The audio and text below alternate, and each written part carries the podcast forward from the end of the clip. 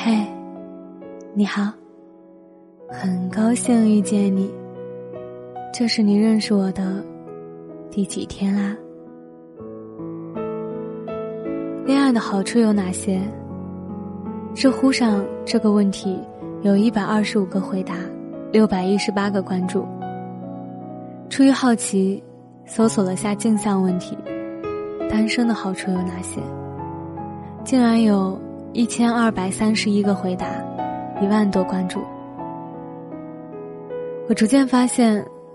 也不知道从什么时候起，要不要谈恋爱都得纠结了。经常有人问我，到底恋爱好还是单身好？我说，两者没有可比性。就好比你肚子很饿，眼前却只有几天前的一碗馊饭，这饭你还要吃吗？相较而言。和不合适的人在一起，绝对不如单身快乐。所以，与其说爱情或单身不好，不如想想自己是不是正在将就。这些年，我见过身边太多感情的分分合合，也发现了一个趋势：离过婚的女生越来越不可怜了。就拿贾静雯举例。当年她离婚闹得沸沸扬扬，争孩子、争家产，憔悴不堪。如今却被小九岁的丈夫当女儿宠，容光焕发。今年四十五岁的她勇夺视后，大家都说她比原来漂亮好几倍。这可以说离婚的功劳啊！婚姻的好坏。直接影响一个人的心理和健康。和不合适的人走在一起，凑凑合合的，就糟蹋了自己的人生；和对的人在一起，甜蜜又快乐，反而是种养生。我发小常年在国外，快四十了也没结婚。他的妈妈一直在催婚，让他差不多得了。他就回应说。我还想多活几年，听着是笑话，道理却不俗，因为撞上了错的人，无异于折寿，千真万确。演员请就位中，很多人都说看到赵薇很亲切。这些年，她做演员和歌手都揽获众多奖项，转型导演后拍的第一部电影便是《百花奖》。然而，对于感情生活却提及甚少，也从来不拿来炒作。原来，四十三岁的赵薇从来没有将婚姻当做生活的重心。她说：“我保持自己独立的人格和独立的生活，对我来说，我和老公是伙伴，也可以是朋友。我从小看了我爸妈的相处模式。”便特别向往这种感情，并非把爱捆绑，而是给对方飞翔的自由。我妈喜欢看书、结交朋友，我爸从来不挡着。哪怕有了我之后，我妈远赴北京去求学问道，一走就是好几天，我爸也毫无怨言。我爸说：“你被一个人吸引，就要让他欢喜。”这是他一直告诉我的话。感情里，很多人容易患上一种心理疾病，叫“病态共生”。我们相爱就共存，共同使用一个身体和心理。你爱我，就应该无时无刻陪着我；我爱你，所以我做的你都应该喜欢。要求和裹挟，最后。往往会演变成一种控制，爱也变得空虚了。为什么很多爱情到最后都会把新鲜感耗尽呢？答案是，你无意识的阻止了对方成为更有趣的人。我餐厅的店长，三十岁，被家里逼婚折腾的够呛，来来回回相亲不下十次，就是遇不到对的人。聊起来才知道，他的理想型十年不曾变过，是不是真应该降低标准啊？闲聊时，他问我说：“择偶标准如果降低，会不会找到真爱？”我摇摇头说：“你需要的是更新择偶标准，而不是降低。若你越来越好，以前看不上的人，现在就更看不上。没有人拼命奋斗是为了到最后得过且过。想想你和十年前的自己。”已经大不相同，理想型自然也要时时更新。以前外貌协会的人，现在或许更需要一颗懂你的心。曾经渴望浪漫的人，如今或许更爱家的安定。原来觉得非富贵不嫁的人，此刻只盼望能有人遮风挡雨。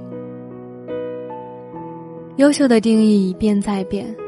彭于晏都开始拼演技了，我也建议你们换换男神女神。从前和我妈聊天，她说年轻时也对爱情有过憧憬，只是自从认识我爸后，便再也没有想过这些。后来说起爱啊，就只是那些小事儿，比如你爸昨晚烧的菜，味道淡了些。然而我记得很清楚，当年吃的时候，他只道了一声“不错”。能延续一生的爱，免不了沾上俗气。粗茶淡饭里的爱意，并不比钻石黄金少几分。有人憧憬百分百的热情，自然也有人享受半糖主义。爱是没有最优解的。能带给你快乐的人，才值得去爱。就像吕秀才对郭芙蓉说的：“我喜欢你，比孔子、孟子、老子、庄子这些子加在一起都喜欢，这才足够。”我是饼饼，秉持初心的饼。我想把声音。做成温暖，每天跟你说晚安，晚安，好梦。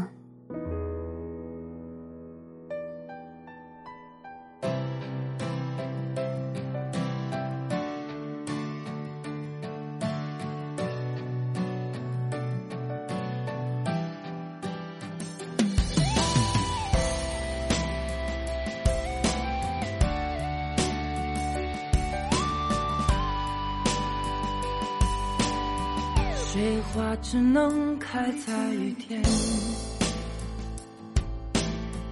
烟花要绽放在黑夜。雪花多舍不得冬天，像我舍不得和你说再见。谎言并不代表欺骗。诺言也不一定兑现，誓言就都留给时间。就请把从前留在今天。天亮以前说再见，笑着泪流满面，去迎接应该你的更好的。昙花若只一现，更要开得耀眼。别回头去拥有属于你更好的世界。天亮以前说再见，让我留在今天，去保护我和你的最好的夏天。情丝若水三千。失去一瓢眷恋，当你来过的纪念。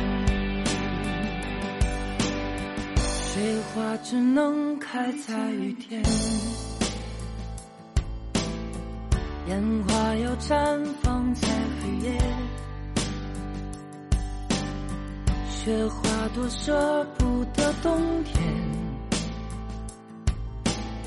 像我舍不得和你说再见。谎言并不代表欺骗，诺言也不见得兑现，誓言就都留给时间。就请把从前留在今天。天亮以前说再见，笑着